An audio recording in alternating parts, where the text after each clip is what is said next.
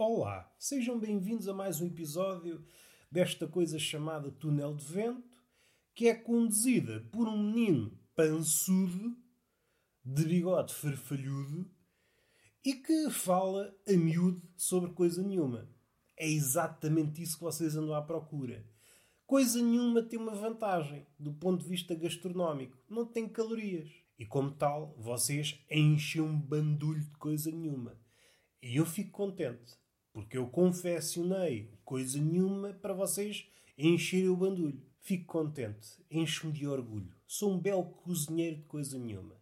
E vamos avançar que este prelúdio já está. Já deu o que tinha a dar, não é? Este prelúdio já deu o que tinha a dar. O que é que me preocupa? O que é que me apraz dizer? Apetece-me falar sobre copos. Sobretudo copos de vidro. Há esta ideia de que o copo de vidro é um objeto. Eu não quero chocar a comunidade de cientistas, mas quer-me parecer que o copo é um ser vivo. É um ser vivo, parente do vírus, só que é um vírus macroscópico. Isto não é um caso isolado. Cai um copo de vidro no chão, tira os cacos e durante os próximos meses vai encontrando sempre cacos. Ora, se juntássemos os cacos todos, o que teríamos não era o mesmo copo, mas sim 30 copos. O que só prova que o copo, ao partir, multiplica-se.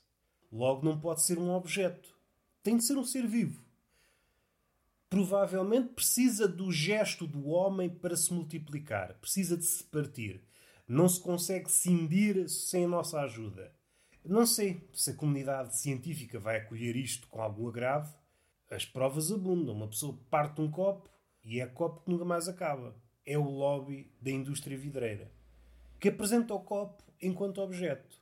Porque tudo mudaria se dissesse que o copo é um ser vivo no fim de contas, há uma espécie de alquimia.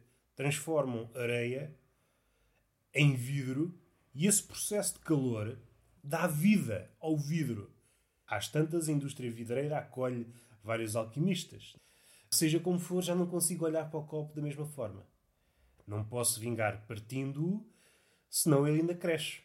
Tenho medo de algum dia transportar um saco com copos, vai ao chão, parte-se tudo eu tento limpar e no dia seguinte tenho a casa cheia de cacos. A casa cheia de cacos até acima. E para uma pessoa normal isso não é um cenário muito agradável. Se eu fosse faquir, se eu me treinasse à base de cacos, de vidro, sim senhor, de vez em quando lançava um copo ao chão. Esta coisa do copo se multiplicar após a queda é muito agradável para o faquir. Não precisa gastar muito dinheiro. Joga um copo, deixa tal, a marinar no chão.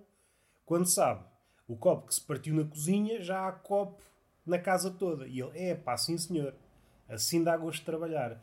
E salta divisão em divisão e está a trabalhar. Do ponto de vista do Fakir, está impecável. Agora, do ponto de vista da pessoa normal, não é muito agradável. Uma pessoa limpa, limpa, limpa, limpa, limpa e há sempre copo. Vamos dar com o copo anos depois. Então, mas o copo não para de se multiplicar, pá. Será que temos de arranjar uma vacina para o copo?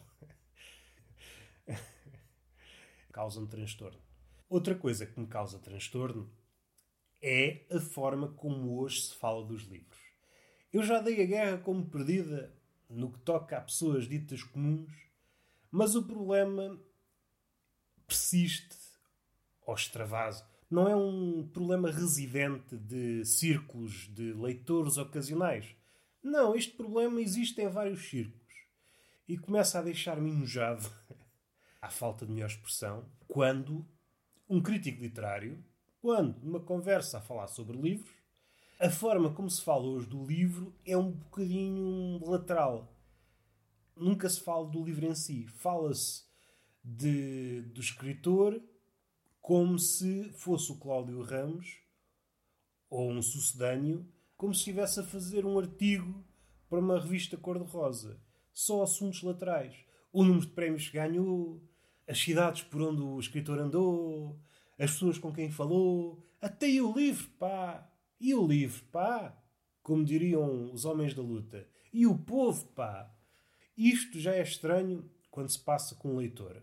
Mas seria de esperar que um crítico literário tivesse outra posição. Está a avaliar o quê, afinal? Se não está a avaliar o livro, está a avaliar tudo o que anda à volta do livro, que, como nós sabemos, às vezes é, é uma putaria a tentar que a sua prole se mantenha viva. São círculos de putaria que se amamentam mutuamente. É um viveiro de putedo. E é esperado do crítico literário uma espécie de hum, distanciamento. Ainda que tudo seja subjetivo, temos de lançar um olhar mais ou menos agudo sobre a obra, senão às tantas não está ali a fazer nada. Se não às tantas, qual é a diferença entre um crítico literário e alguém que está nos programas da manhã a comentar o vestido deste e daquela? Às tantas não há grande diferença.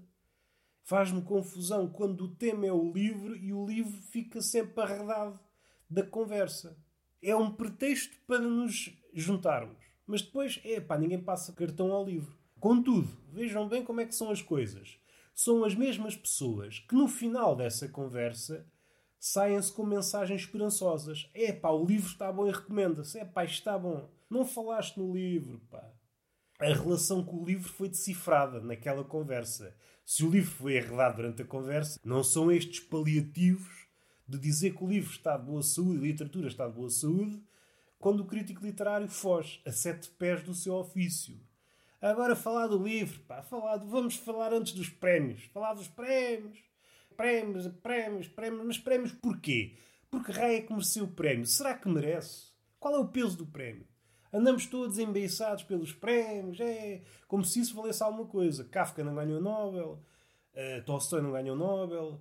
Vários escritores que hoje recordamos, que poderíamos chamar imortais, passaram um bocadinho ao lado dos prémios, ou pelo menos dos grandes prémios. E hoje dá-se uma preponderância ao prémio tal que ofusca o livro. O livro parece que não existe. O livro só existe enquanto ponto em volta do qual giram outras coisas. E é isto. Hoje tinha apenas estes dois apontamentos, dois desabafos.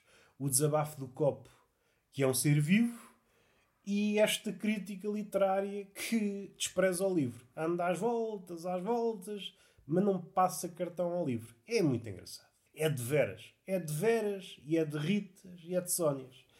Não digo mais nada. Senão a boca foge-me para a verdade, não é? E quando a boca foge para a verdade, depois o corpo é arrastado também pela boca e vai tudo para a verdade. E a verdade, como vocês sabem, não é um sítio recomendável.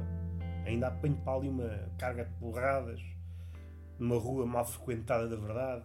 É melhor ficar por aqui, nestes arrabaldes entre uma coisa e outra. E está feito. Beijinho na boca e palmada pedagógica numa das nádegas.